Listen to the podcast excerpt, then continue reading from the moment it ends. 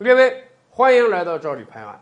上个月啊，我们跟大家聊过这个难民涌入意大利的问题，意大利政府已经扛不了了，所以人家宣布啊，任何组织都不允许把难民再带到意大利来了。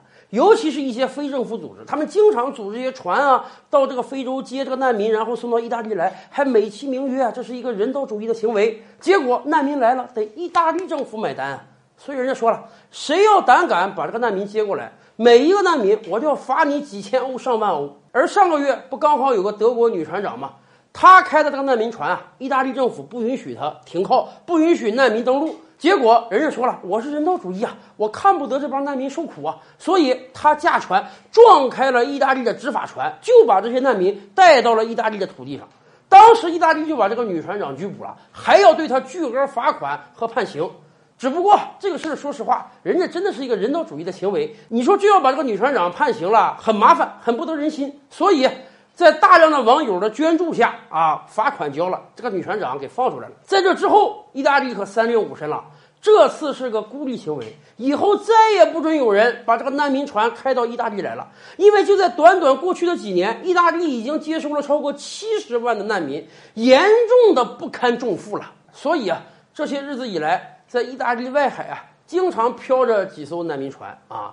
这个非政府组织把船开到非洲去，跟人讲我能把你带到意大利来。结果到了意大利外海，人家意大利政府不允许你靠岸，这个难民船一漂就漂个几天、十几天。甚至在难民船上，经常出现这个儿童、妇女啊体弱多病，得不到及时的治疗，甚至有死去的危险。在这种情况下，迫于无奈，出于人道主义，意大利才允许把几个得了重病的妇女、儿童临时性的给接到岸边。有很多西方世界的圣母们啊，这个也看不过眼。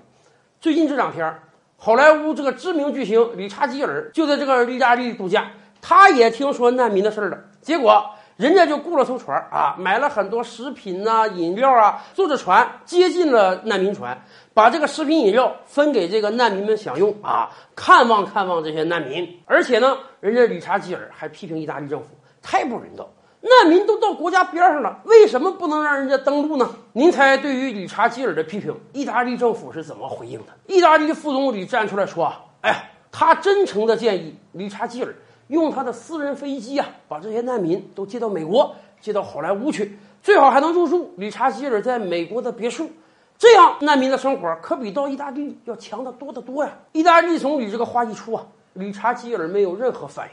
我想也是，这个很像此前我们在网上看到的一个片子啊，这个记者采访了很多路人，问他们对于移民政策的看法呀，应不应当允许移民在国家待着啊？政府应不应该给补贴啊？哎，几乎每一个受访的人都说。应当可怜难民，应当给他们补贴，应当让他们在这个国家好好生活。结果最后，记者问：“今天晚上这个难民没地儿住，能不能去你家？”每一个人啊，都给出各种各样的理由表示拒绝。这跟理查基尔的沉默多么相似啊！是啊，口头上表示批评啊，或者花点小钱买点食品饮料送给难民，这些事儿容易做。可问题是要拿出自己的私人飞机，拿出自己的豪宅给这些难民分享。甚至要照顾这些难民未来很长时间段生活，这对很多人来讲，那就是很困难的事情了。不当家不知柴米贵呀，接收这些难民是要花很多钱的，甚至未来这些难民在这个国家会造成非常多的治安案件、刑事案件，甚至会引起社会动荡的这些事儿，西方很多圣母实际上是不考虑的。所以啊，我看意大利政府的回应挺好。啊，以后甚至应该定一个规矩：谁想救治难民，首先你就帮政府把这个财源找出来，可以算算账嘛。每个政府每接纳一个难民要接纳多长时间，在这么长的时间内要花多少万美元，这个钱儿咱们先固定下来。谁如果想让别国政府接纳难民，谁就先帮这个政府把这个钱儿找着，然后再来解救这些难民。如果找不着，那就可以问问他，你自己愿不愿意掏这个钱儿。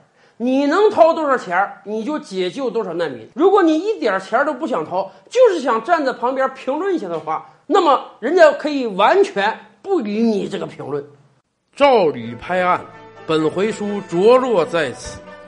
欲知大千世界尚有何等惊奇，自然是且听下回分解。